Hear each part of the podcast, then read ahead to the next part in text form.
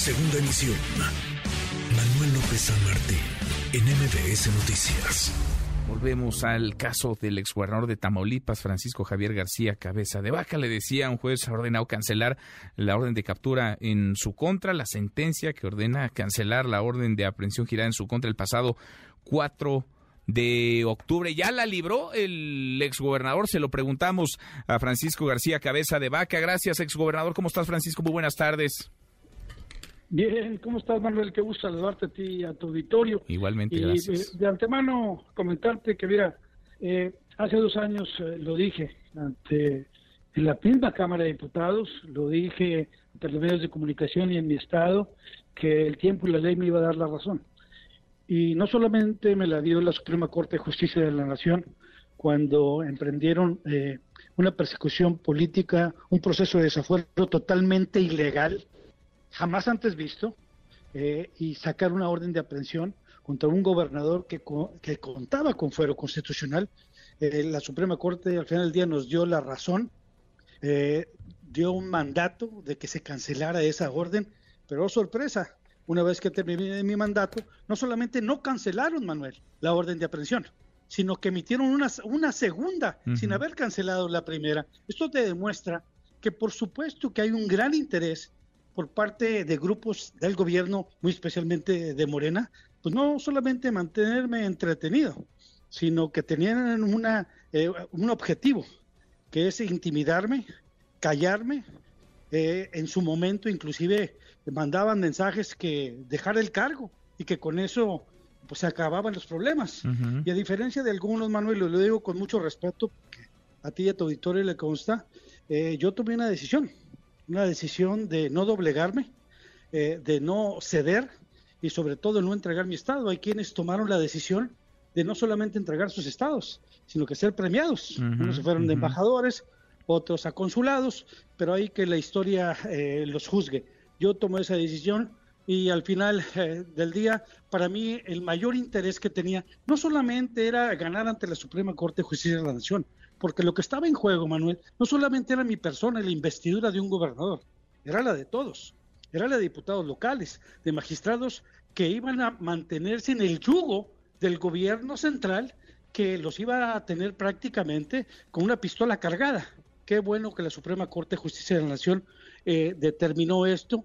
Sin embargo, pues vemos que pues seguía eh, esa persecución política, donde ahora yo tenía el interés personal, por supuesto, de mostrar mi inocencia. Mm. Y ya el Poder Judicial hizo lo propio al determinar que no había no, ni una sola prueba, ni un solo elemento, todos fueron fabricados por el entonces eh, director de la UIF, Santiago Nieto, quien déjame decirte, Manuel, no me queda la menor duda, que engañó a la Fiscalía, engañó al propio presidente de la República al presentar documentos alterados falsos y que al momento de llegar a un juzgado, pues estos ya determinaron lo que todos sabíamos, que esto era a base de engaños y mentiras eh, y falsificación de documentos, entre otras que al final del día nos dieron la razón, Manuel. Si tú desistías entonces y le bajabas, digamos, si dejabas el cargo, si te hacías a un lado, entonces hoy serías embajador, cónsul.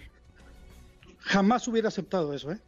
Yo eh, no he cambiado mi discurso, Manuel, y lo digo eh, con mucha humildad. Lo he dicho siempre. ¿Por qué? Porque hay una historia eh, muy perversa que se ha manejado, que se manejó durante muchos años en Tamaulipas, donde muchos partidos de oposición hacían como que hacían. Y, sobre todo por presiones eh, de diferentes grupos de poder, entre otros. y siempre lo dije, que yo ni me doblo ni me vendo y son algo que he practicado siempre y eso no va a cambiar.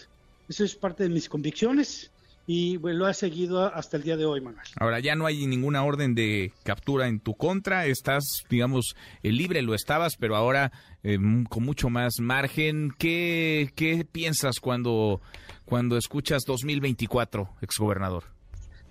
Pues de entrada comentarte que eh, ya lo manifesté, yo quiero agradecer de veras todas las muestras de apoyo y de respaldo que he recibido por muchos liderazgos, eh, tanto de la sociedad eh, civil como también de mi partido y otros, y otros liderazgos que me apoyaron y que me respaldaron y que sabían que lo que eh, estaba en juego no solamente era una persecución política hacia mi persona, sino que el día de mañana podían ser ellos.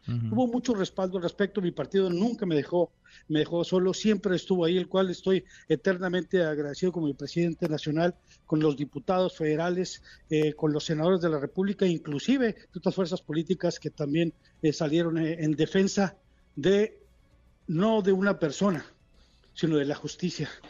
Y por otro lado, decirte que estaré esperando los tiempos, los tiempos a que mi partido saque la convocatoria para un momento dado este, registrarme como aspirante eh, a esa candidatura con un objetivo, eh, Manuel, que es eh, mantener y generar unidad, pero una unidad con propósito, porque a veces uno pierde de vista lo que está en juego. Y lo que está en juego en el 2024 va más allá de una elección. Lo que está en juego es el futuro de toda una generación, presentes y futuras. Y hay que entender otra cosa, Manuel, que esta lucha que estamos enfrentando hoy en día, por más que nos quieran confundir, no es una lucha ideológica entre partidos de izquierda o de derecha, no, es una lucha entre dictadura y democracia. Aquellos que queremos sacar adelante a nuestro país, aquellos que queremos impulsar la inversión, las oportunidades para nuestros jóvenes, aquellos que queremos restablecer el orden, la paz y el Estado de Derecho, la verdadera división de poderes que hoy en día, por fortuna, ya se tienen con los la, nueva eh, movimientos que se han dado en desde la Suprema Corte de Justicia de la Nación.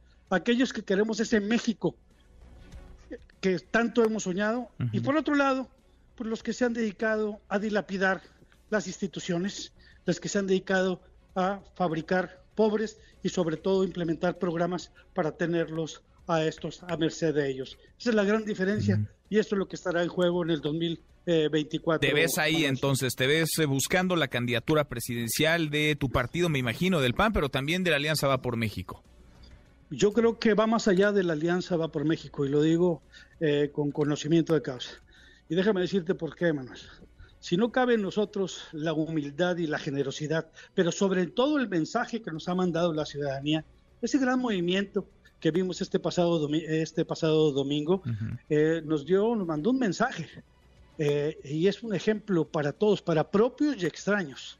Hay que unir esfuerzos, capacidades, talentos y, ¿por qué no decir, los recursos entre todos, precisamente para enfrentar eh, lo que hoy en día ha sido un gobierno autoritario que simplemente no tiene rumbo y que quiere someter y dilapidar todas las instituciones que tanto nos costaron a, eh, a, los mexicanos, entre ellos el Instituto Nacional Electoral. Es ahí donde hay que aprender de esto y más allá de hablar de partidos es sumarnos a la misma sociedad mexicana que no está dispuesto a seguir permitiendo, seguir siendo señalados eh, en torno a lo que escuchamos todos los días. Pues eh, veremos, por lo pronto quedan ya sin efectos estas órdenes de aprehensión, ya no hay una orden de aprehensión en tu contra, ya no hay una orden de captura en contra del exgobernador de Tamaulipas, eh, Francisco Javier García Cabeza de Vaca, tienes, tienes el camino despejado y abierto de aquí al 24 y después también. Exgobernador, gracias, muchas gracias por estos minutos. Gracias, Manuel. Nomás sí quiero hacer eh, señalar algo. Sí. Tampoco soy ingenuo, ¿eh?